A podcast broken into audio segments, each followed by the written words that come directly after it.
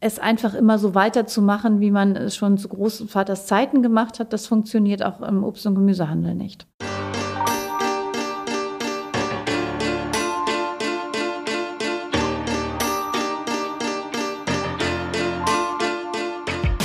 Wir wollen es alle und wir müssen es auch.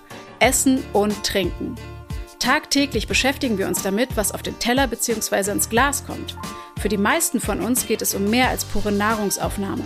Essen ist eine emotionale, persönliche, kulturelle, ethische oder auch politische Angelegenheit. Daher will ich mal behaupten, dass jeder dazu eine Meinung hat. Herzlich willkommen zu Einmal alles bitte, einem Podcast vom Genussguide Hamburg. Zu Gast sind bei mir Köche, Promis, Foodies, Aktivisten, Unternehmer und, und, und. Mein Name ist Jasmin Schamsi, ich bin Food- und Kulturjournalistin bei der Szene Hamburg und möchte euch gerne Menschen vorstellen, die uns alles geben. Starke Meinungen, Gefühle und Insidergeschichten.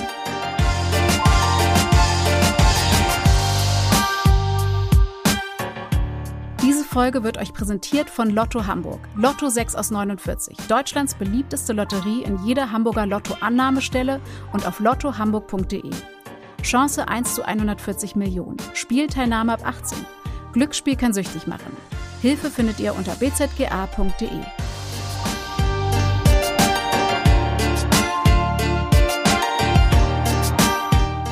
Zieht euch mal diese Zahlen rein. Ein 27 Hektar Gelände mitten in Hamburg. Eine Halle mit Verkaufsständen, Büros, Lager- und Kühlräumen, in der auf 40.000 Quadratmetern Obst und Gemüse und dann nochmal auf 10.000 Quadratmetern Blumen verkauft wird. Mitten in der Nacht, wenn die meisten Hamburgerinnen und Hamburger schlafen, werden dort täglich mehr als 3000 Tonnen frische Ware gehandelt. Ein ganz spezieller Duft liegt dann in der Luft und es herrscht ein geschäftiges Treiben aus Menschen, die mit Lieferscheinen bewaffnet Kisten packen, mit Gabelstaplern durch die Gänge cruisen oder kritischen Blicks Früchte und Gemüse inspizieren. Im Außenbereich der Halle mit dem wellenförmig geschwungenen Dach befinden sich außerdem 15 Umschlaghallen und Bananenreifereien. Kisten um Kisten an den süßen Energiespendern werden täglich in LKWs geladen und an Restaurants, Caterer, Krankenhäuser, Kantinen und Supermärkte geliefert. In den frühen Morgenstunden, wenn die ersten Berufspendler mit der Bahn am Großmarktgelände vorbeifahren, sieht man von der Party nichts mehr. Um 7 Uhr ist nämlich Schicht im Schacht. Der eine Händler hatte mir mal erzählt, der schläft immer zwei Stunden vor der Arbeit und zwei Stunden nach der Arbeit. Okay. So, das kommt natürlich auch darauf an, wenn Dass kind, Menschen mit so wenig Schlaf auskommen, ne? So, er sagt halt, wichtig ist, du musst das durchziehen. Ne? Du darfst dann nicht sagen, Ja. so, klar schläft man mal am Wochenende aus, aber diese fünf Tage muss das dann so, oder sechs Tage. Das ist jetzt zum Beispiel einer, der hat sich dann eher so auf ähm, Zwiebeln, Riesige Zwiebeln. Das sind ja riesige Zwiebeln hier. so ähm, eher auf, so auf diese Sachen Ja. und Knoblauch und so spezialisiert. Viele Händler sind aber mittlerweile Vollsortimentler, Mhm. weil der Kunde keine Lust hat, hier ewig durch die von einem Händler zum nächsten zu gehen. Beziehungsweise die kaufen ja auch untereinander dazu. Mhm. So, ähm, wenn dann wirklich mal irgendwas Exotisches bestellt wird, dann fährt der Händler schnell zu dem anderen, holt das, damit dann sein Kunde alles auf einmal dann auf der Palette hat. Es ist 12 Uhr mittags, als ich mit Birgit Bartels aus der Abteilung Marketing und Öffentlichkeitsarbeit durch die leeren Gänge des Großmarkts laufe. Naja, ganz so leer ist es nicht. In den Büros sieht man vereinzelt jemanden sitzen und draußen vor der Halle stehen auch ein paar LKWs. Der Grund für meinen Besuch ist eine Verabredung mit Eliane Steinmeier, der Geschäftsführerin des Großmarkts. Ich will wissen, wie sie tickt, mit welchem Mindset sie die Geschicke des städtischen Unternehmens leitet und warum sie der Meinung ist, dass Hamburg ohne den Großmarkt aufgeschmissen wäre. Kurzer Hinweis, bevor es losgeht. Dies ist die zweite aus einer Reihe von Folgen, die in Kooperation mit Hamburg Ahoy entstehen. Mit geballter Kraft stellen wir spannende Hamburgerinnen und Hamburger, Projekte und Orte vor, die die Hansestadt zu der machen, für die wir uns einsetzen und die wir schätzen. So, jetzt geht's aber los. Eliane Steinmeiers Büro mit Blick auf den Oberhafen befindet sich auf der zweiten Etage der Haupthalle. Sie kommt mir in einer Steppweste bekleidet entgegen und wirkt erwartungsvoll. In beiden Händen hält sie einen großen Becher mit einem wärmenden Getränk.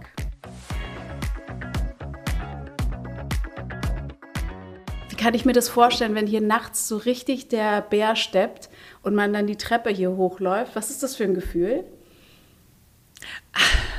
Eigentlich im Moment ganz normal ist, aber wenn ich mich dran erinnere, so am Anfang, klar, das ist schon beeindruckend.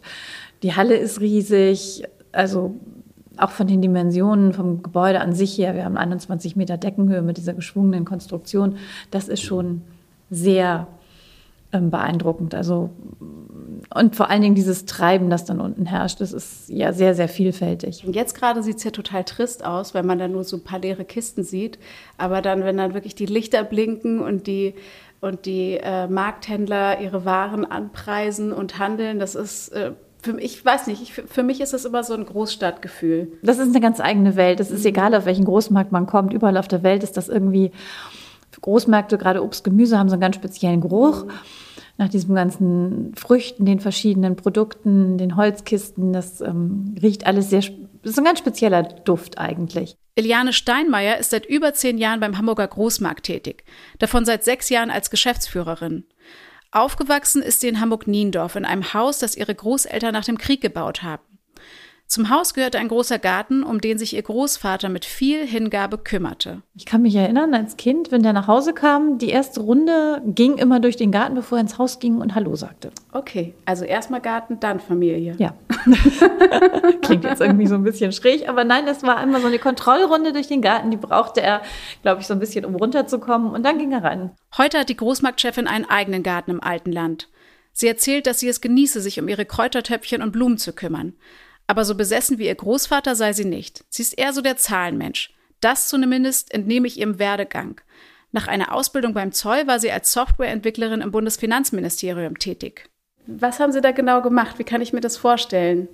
Oh, ich habe damals ähm, an einem Softwareprodukt mitgearbeitet, das nannte sich AIDA, Ausfuhrerstattung mit integrierter Dialoganwendung. Ähm, eine Namenskonstruktion, Volker, falls du es hören solltest, liebe Grüße, die er sich damals ausgedacht hat. Wir mussten das Kind irgendwie nennen. Das war Ausfuhrerstattung, die wir damals die, ähm, digitalisiert haben.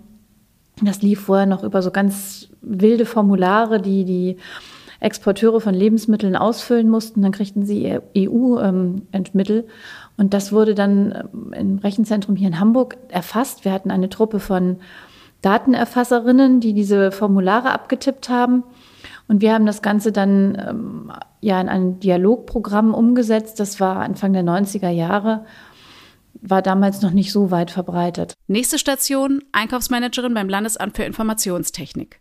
Den Job vermittelt ihr ein befreundeter Polizist, der ihr damals auch Flugstunden gab. Dazu kommen wir noch. Zuerst will ich aber wissen, was man so einkauft im Auftrag der Stadt. Solche Sachen wie Schiffssimulationsanlage habe ich mal eingekauft, so ein mhm. riesiges Ding. Ähm, das stand dann irgendwo unten an der Elbchaussee. Das war wirklich so ein, das war eine Brücke.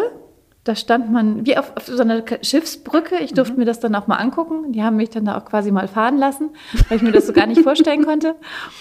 Und äh, da habe ich dann einen simulierten Öltanker gegen Helgoland gefahren. Mhm. Man, wer darf schon mal mit einem Öltanker gegen Helgoland fahren?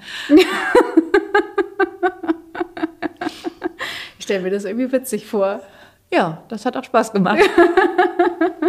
Habt ihr das auch gemerkt? Diese schelmische Freude, die sie da an den Tag legt? Ich habe sogar den Eindruck, dass sie viel lieber von solchen Geschichten erzählen würde, als sich langweiligen Fragen zu ihrem Werdegang zu stellen. Ich meine auch ein Blitzen in ihren Augen gesehen zu haben, als sie mir von dem erwähnten Polizisten erzählt, der ihr das Fliegen beigebracht hat. Also ich bin ja in Hamburg-Niendorf aufgewachsen, in Sichtweite des Hamburger Flughafens. Und laut meiner Mutter habe ich irgendwie schon mit fünf Jahren verkündet, ich würde später auch mal fliegen wollen. Aber nur einmotorige Sportflugzeuge. Und das habe ich dann auch tatsächlich realisiert und habe dann mit ähm, Anfang 20 meinen Pilotenschein gemacht. Okay, was können Sie denn fliegen? Ähm, einmotorig bis zwei Tonnen. Aber ich muss dazu sagen, ich fliege jetzt nicht mehr selber. Es hat unglaublich Spaß gemacht. Ich habe das auch viele Jahre gemacht, aber ähm, irgendwann musste man sich dann so ein bisschen entscheiden. Die Hobbys wurden dann zu viel und äh, da ist dann tatsächlich das Fliegen hinten runtergefallen. Das ist aber schon ein sehr, sehr äh, spezielles Hobby. Spannend. Ja, ist ganz toll. Es Fliegen ist nach wie vor eine, ja, kann man schwer beschreiben, wenn man es nicht selber gemacht hat. Irgendwie habe ich das Gefühl, dass sie es auch ein bisschen vermissen. da war ja. so ein kleiner Funke Sehnsucht in den Augen. ja, mit Sicherheit, aber es ist halt auch zeitaufwendig mhm. und ähm, die Zeit habe ich nicht. Mhm. Das kann ich mir vorstellen. Wie sind Sie denn zum, Hamburg, zum Hamburger Großmarkt gekommen? Was war so der Anknüpfungspunkt? Ja, ich war mal wieder an einem Punkt angekommen, wo ich dann irgendwie gedacht habe, es muss was anderes sein. Und hatte mit meinem Vorgänger Kontakt, der war dann damals ähm, noch so ein bisschen skeptisch und äh, rief mich dann aber ein paar Monate später an und sagte, haben Sie noch Lust? ja, kann ich mir gut vorstellen. Und so bin ich zum Großmarkt gekommen.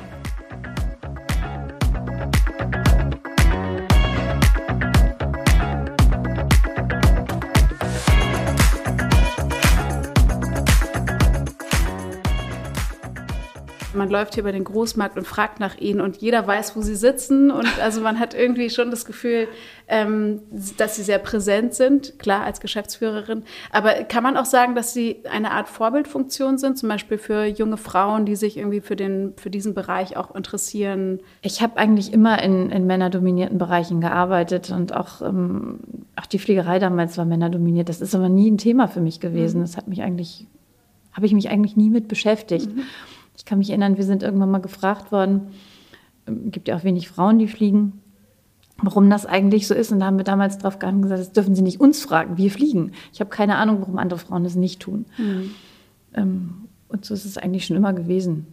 Mhm. Aber also wenn man was will, dann soll man irgendwie versuchen, das zu realisieren. Mhm. Egal, ob das nun hauptsächlich Männer oder Frauen machen oder wie jetzt neu das dritte Geschlecht ist, ist eigentlich ja egal. Wenn man selber das will, warum denn nicht? Also es ist äh, nie mal ein Ziel gewesen, IT-Einkauf zu machen, IT oder das später das Kundenmanagement in einem IT-Dienstleister zu leiten oder einen Großmarkt. Ähm, ich habe eigentlich immer geguckt, welche Möglichkeiten gibt es und was liegt mir, was finde ich interessant, was finde ich spannend, was möchte ich machen. Und aus den Gegebenheiten irgendwie das Beste zu machen. Also jetzt straight zu sagen, das ist es, wo ich irgendwie in 25 Jahren sein will, das habe ich nie gemacht. Ich finde das Selbstverständnis, mit dem sie ihren beruflichen Interessen nachgeht, in erster Linie total sympathisch. Bezogen auf meine Frage kommen da natürlich ein paar Aspekte zu kurz. Dass Frauen häufig nicht dazu ermutigt werden, sich für männerdominierte Jobs zu entscheiden oder noch ein Schritt früher die sogenannten MINT-Fächer in der Schule zu wählen. Eine Abkürzung für Mathematik, Informatik, Naturwissenschaft und Technik. Eine sinnvolle Investition in die Zukunft ist der jährliche Girls Day. Das ist ein Aktionstag, bei dem verschiedene Unternehmen Mädchen ab der fünften Jahrgangsstufe einladen und ihnen die Gelegenheit geben, Einblicke in techniknahe Berufe zu bekommen. Das gilt natürlich auch für die andere Seite. In den sozialen Berufen mangelt es nämlich an Männern. Wenn ihr wissen wollt, wie die Stadt Hamburg diesem Ungleichverhältnis entgegenwirkt, schaut doch mal in die Show Notes. Wenn ich eines in der ersten Viertelstunde meines Gesprächs mit der Großmarktchefin verstanden zu haben meine, dann ist es ihr Wunsch, im Hier und Jetzt zu leben. Herausforderungen und Veränderungen sind bei ihr jederzeit herzlich willkommen. Also ich mache das jetzt hier als Geschäftsführerin jetzt sechs Jahre. Ähm, ich habe noch ganz viele Ideen, was ich hier gerne machen möchte. Wir haben noch ganz viele Projekte, an denen wir dran sind. Ähm, aber was in zehn Jahren ist, was in fünf Jahren ist, das weiß ich nicht. Mhm. Mhm.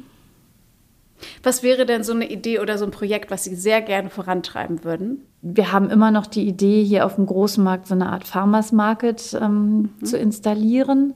Also ein Markt, der zugänglich ist dann auch für Endverbraucher. Das ist eine Idee, die wir auch schon länger haben, die wir bisher nicht realisieren konnten, werde ich auch immer wieder darauf angesprochen. Das liegt nicht daran, dass wir nicht wollen. Es liegt daran, dass wir ein ziemliches Luxusproblem für einen Vermieter haben, nämlich keinen Platz. Wir haben einfach ähm, alles mehr oder weniger vermietet. Ähm, insofern funktioniert das noch nicht, aber die Idee ist natürlich immer noch da und wir sind immer noch am gucken, wie man das realisieren kann. Aber das ist nochmal so ein Projekt, was, was mich wirklich reizen würde. So eine Markthalle irgendwo. So, also keine klassische Verkaufsmarkthalle, sondern mehr sowas, wie man es aus Südeuropa kennt, aus Spanien, Italien, wo man äh, morgens, vormittags einkauft, ganz klassisch, wo die Geschäfte und auch von der Struktur her des Marktes sich das so ein bisschen wandelt, wo man auch essen kann ähm, wo man dann abends sich mit Freunden treffen kann, wo es dann, wo man an einer, ja, so an Tresen sitzen kann, an den Verkaufsständen, wo dann Essen zubereitet wird, wo man sich trifft, so als Treffpunkt für alle. Das ist so eine Idee, das ist ein Projekt, das würde ich unglaublich gerne realisieren. Und ich würde unglaublich gerne auf diesen Farmers Market jetzt gehen. Ich finde, das klingt toll. Ja, also ich, ich liebe Markthallen. Ähm, wir sind ja auch viel international unterwegs. Und äh, auch wenn wir so unterwegs, privat unterwegs sind, ich liebe Märkte. Und äh, ich lasse mir eigentlich ungern irgendwo eine Markthalle entgehen, wenn sie in Reichweite liegt, um da zu gucken. Und gerade so die südeuropäischen, die finde ich einfach unglaublich spannend. So in Deutschland haben wir auch ein paar, so die in Stuttgart beispielsweise ist ganz, ganz toll. Sowas in der Art, das fände ich super spannend. Die Markthalle in Stuttgart ist ganz klar ein Verbrauchermarkt und unterscheidet sich damit grundsätzlich vom Hamburger Großmarkt. Der Besuch der wunderschönen historischen Halle im Stuttgarter Stadtzentrum ist auf das Erlebnis aus. An insgesamt 33 Verkaufsständen mit Produkten aus verschiedenen Ländern kann man kosten, sich beraten lassen, Rezepttipps abholen und Inspiration sammeln. In kleinerem Format findet das auch in Hamburg statt, und zwar in der Markthalle Hobenkök im Oberhafen. Hier liegt der Schwerpunkt allerdings auf Produkten aus der näheren Umgebung. Auch das zugehörige Restaurant setzt auf eine klimabewusste Küche welches Obst oder Gemüse gerade Saison hat oder wie man es am besten zubereitet, das verrät Hobenkök-Chef Thomas Sampel regelmäßig in kurzen Videos auf Instagram. Wer mehr über die Hafenküche erfahren will, folgt meinen Links in der Podcast-Beschreibung. Zurück zum Großmarkt. Was macht ihn eigentlich so besonders? Ja, und es macht einfach diese Kombination aus der Architektur, aus dem, was wir hier auf dem Gelände haben, mit dem Theater, mit den Veranstaltungen. Wir haben ja regelmäßig auch Konzerte hier. Die Holidays fanden die letzten Jahre hier statt. Wir haben noch das äh, Zusatzstoffmuseum hier auf dem Gelände. Das ist einfach die, die Mischung, die es hier macht. Die macht es so sehr speziell. Inwiefern hat das Meertheater denn den Großmarkt auch nochmal belebt und Ihre Idee vielleicht auch nochmal so ein bisschen ergänzt, äh, hier mehr auch die Endverbraucher oder Endkunden auch herzulocken, in Anführungsstrichen? Ja, das mit dem Herlocken ist mal so eine zweischneidige Sache natürlich. Auf der einen Seite sind wir zertifizierter Lebensmittelbetrieb, das heißt, ähm, wir können eh nicht jeden in die Halle lassen. Ähm, wir können auch nicht an Endverbraucher verkaufen, das dürfen wir aus rechtlichen Gründen nicht. Aber durch das Mehrtheater haben wir natürlich die Möglichkeit, auch die Flächen, die wir hier haben, tagsüber und in den Abendstunden, wenn kein Marktbetrieb ist, zu nutzen und auch am Wochenende. Außerdem sind das dann natürlich, wenn wir es irgendwann mal schaffen, den Farmers Market zu errichten, ähm, alles potenzielle Kunden, die wir da auch nochmal mit reinbekommen. Wusstet ihr, dass sich der Großmarkt ursprünglich in den Deichtorhallen befand? Als die Obst- und Gemüsestände am Messberg und Hopfenmarkt immer mehr wurden, errichtete man 1911 die beiden Hallen mit der offenen Stahlkonstruktion auf dem Gelände des ehemaligen Berliner Bahnhofs. Aber auch die Deichtorhallen wurden schnell zu klein. Nach dem Zweiten Weltkrieg beschloss der Senat daher, den Deichtormarkt nach Hammerbrook zu verlegen. Eröffnet wurde die neue Halle mit dem markanten Dach 1962, kurz nachdem Hamburg von einer schweren Sturmflut heimgesucht wurde. Die Lage des heutigen Großmarkts macht total viel Sinn. Aus verschiedenen Gründen. Nein, aber wir liegen wirklich optimal angebunden. Dadurch, dass wir wirklich kurze Wege haben zum Hafen, zur Autobahn, aber auch in die Innenstadt rein.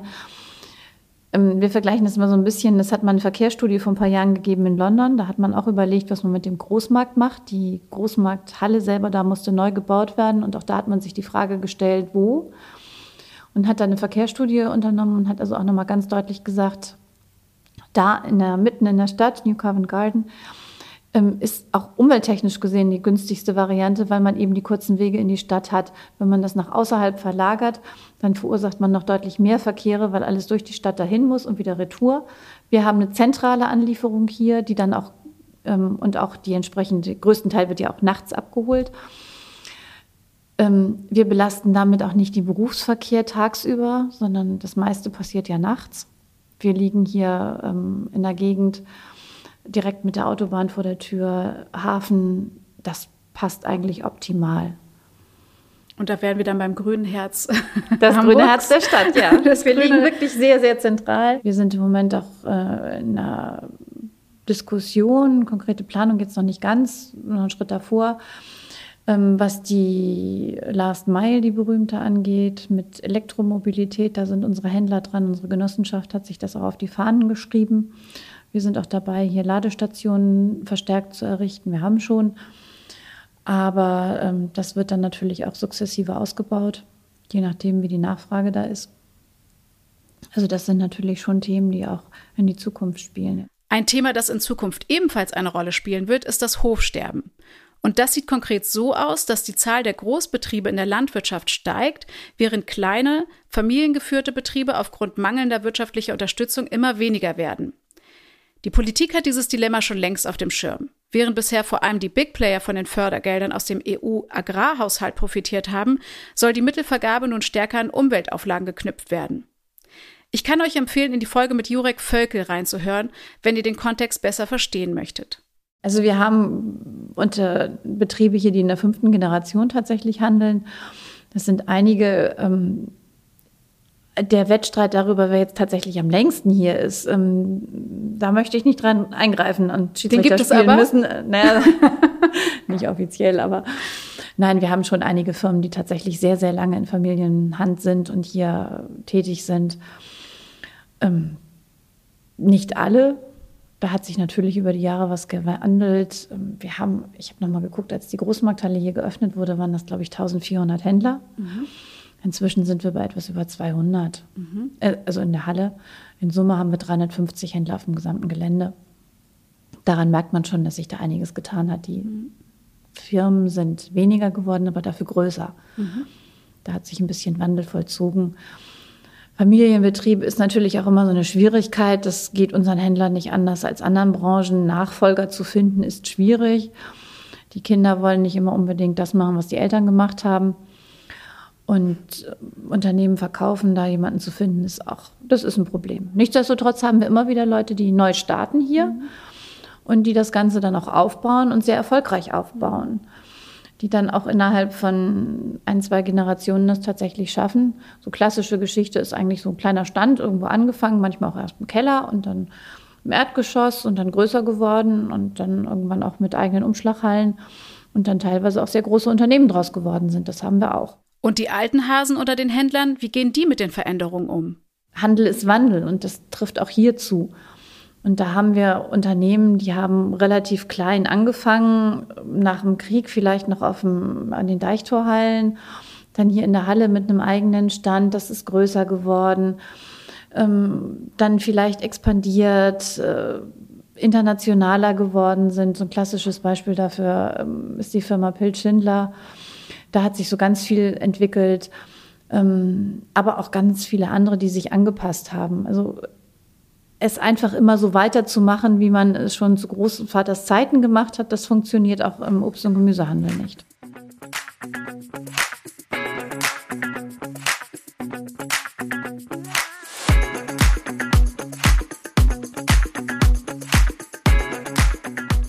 Gab es einen Tag, an dem der Großmarkt mal schließen musste? Nein, noch nie.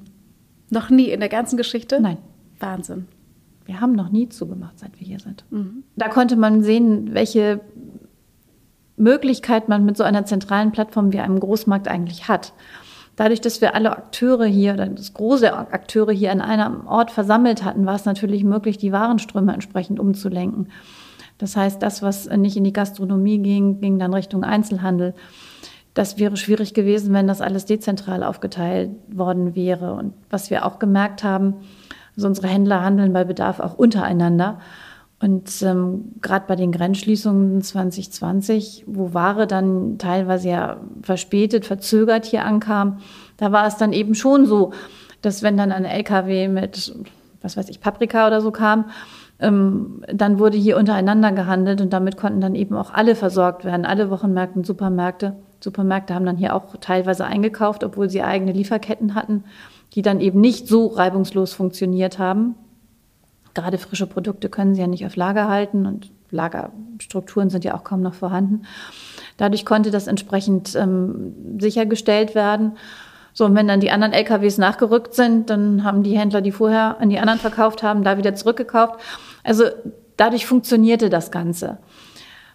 Ähm, wenn wir diese Drehscheibe hier nicht gewesen wäre, dann hätte das eng werden können an der einen oder anderen Stelle. Wie sich das anfühlt, wenn mal Produkte nicht sofort verfügbar sind, haben wir in den letzten Lockdowns gemerkt, beispielsweise am fehlenden Nachschub von Klopapier. Wenn das schon für hysterische Hamsterkäufe gesorgt hat, frage ich mich, was wohl gewesen wäre, wenn wir auf unsere morgendliche Avocado, Kiwi oder Banane im Müsli hätten verzichten müssen. Vielleicht wäre dann deutlicher geworden, wie niedrig unser Selbstversorgungsgrad an Früchten ist. Laut Statista liegt er in Deutschland bei rund 20 Prozent. Was das Gemüse betrifft, ist die Abhängigkeit von Importen etwas geringer. Da liegen wir bei rund 37 Prozent. Die Hamburger können sich übrigens glücklich schätzen, auf eine Vielzahl an Produkten aus der näheren Umgebung zurückgreifen zu können. Das ist im Vergleich zu anderen deutschen Metropolen eine Besonderheit. Wir haben eine Erzeugerfläche hier. Die ist ähm, vermietet an unsere Erzeugergenossenschaft. Und deren Mitglieder können dort Flächen untermieten und dort verkaufen. Also wir haben hier eben den direkten Verkauf von den Erzeugern, entweder an äh, die Weiterverkäufer, Gastronomie oder aber teilweise eben auch an die anderen Händler, die dann auch ausliefern. Also von daher versorgen wir hier, sind wir auch so die Drehscheibe für regionale Produkte aus Hamburg und Umgebung. Der jährliche Food Market in der Haupthalle, der dieses Jahr Corona-bedingt leider ausfallen musste, bildet die ganze Vielfalt an lokalen Erzeugnissen ab. Und er bietet die Gelegenheit, nicht nur mit den Erzeugern selbst, sondern auch mit den Akteuren aus der Gastronomie in den Austausch zu treten. Lasst uns die Daumen drücken, dass er nächstes Jahr wieder stattfinden kann. Das ist ja eine Veranstaltung, die wir einmal im Jahr, am Anfang September auf, äh, auf der Erzeugerfläche dann tatsächlich und noch anliegenden Gängen machen, wo wir eben auch viel Gastronomie haben, wo wir uns freuen über jedes Restaurant, das da mitmacht. Und da, wir wollen eigentlich den Besuchern dann auch mal Dinge nahebringen, mal was anderes zeigen. Das sind dann eher kleine Portionen, die da verkauft werden, so Probierportionen mehr, wo man sich einfach mal so ein bisschen durchprobieren kann, schlemmen kann. Das sind dann allerdings nicht nur Restaurants. Wir machen das jetzt zusammen mit dem Feinschmecker, die da auch sehr dicht an der Gastronomie natürlich dran sind. Wir haben auch ganz viele Erzeuger aus anderen Bereichen, nicht nur Obst und Gemüse.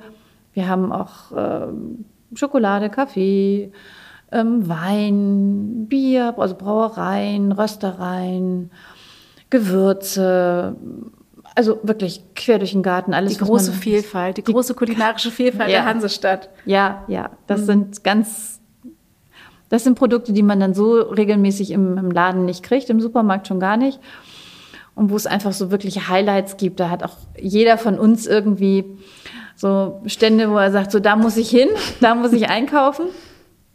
Ähm, auch unsere Erzeuger oder unsere Aussteller, die dann hier sind, untereinander das ist auch immer ganz nett. Und wir machen das auch so alle zwei Jahre, dass wir uns dann hinterher noch zusammensetzen. Samstags abends sind zwar mal alle völlig groggy. Jeder bringt dann irgendwie noch eine Kleinigkeit mit, was er noch so hat, was an dem Tag dann vielleicht auch noch mal ein bisschen übrig geblieben ist. Und ähm, dann äh, machen wir ein bisschen Musik an. Da verpflichte ich dann immer meinen Mann. und dann sitzen wir da alle noch ein bisschen erschlagen am Samstagabend und klönen immer noch ein bisschen, schnacken. Da gibt es dann auch immer nette Kontakte und Gespräche. Ist jetzt nicht die Riesenparty, weiß Gott nicht, weil alle fertig sind und nächsten Morgen ja wieder auf der Matte stehen müssen. Aber ist dann immer so ein ganz netter Austausch. Und welcher Stand zieht Sie so magisch an? Oh, ich will jetzt keine Schleichwerbung machen, aber es gibt Sie einen können ja so Produkte nennen. Ja, also es gibt äh, einen Gewürzhändler, wo ich regelmäßig hingehe und es gibt tatsächlich einen Stand, der verkauft ähm, äh, Schokoküsse. Mhm. Und die haben Marzipanboden, keinen Waffelboden, sondern einen Marzipanboden. Das klingt nach einer echten Sünde. Und die werden handgefertigt, die sind ganz frisch. Oh, die sind göttlich. Vielen Dank, dass ihr in den Podcast vom Genussguide Hamburg reingehört habt. Ich hoffe, ich konnte ein paar Denkanstöße geben. Wenn ihr Fragen, Anregungen, Lob oder Kritik loswerden wollt, schreibt uns doch gerne eine Mail an redaktion.genussguide-hamburg.com. Außerdem findet ihr weiterführende Artikel zu den angesprochenen Themen, aktuelle Neueröffnungen, Restaurantbewertungen, Top-10-Listen und vieles, vieles mehr unter genussguide-hamburg.com und in unseren Social-Media-Kanälen. Ich freue mich auf die nächste Folge und ihr bleibt mal schön gesund.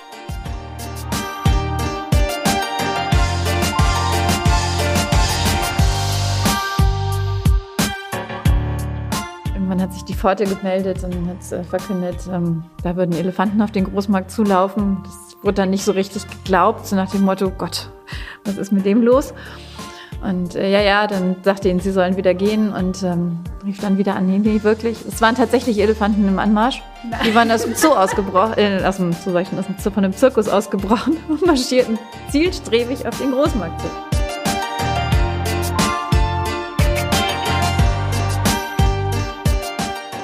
Wir bedanken uns für die Unterstützung dieser Folge bei unserem Partner Lotto Hamburg. Lotto 6 aus 49. Deutschlands beliebteste Lotterie in jeder Hamburger Lotto-Annahmestelle und auf lottohamburg.de. Chance 1 zu 140 Millionen. Spielteilnahme ab 18. Glücksspiel kann süchtig machen. Hilfe findet ihr unter bzga.de.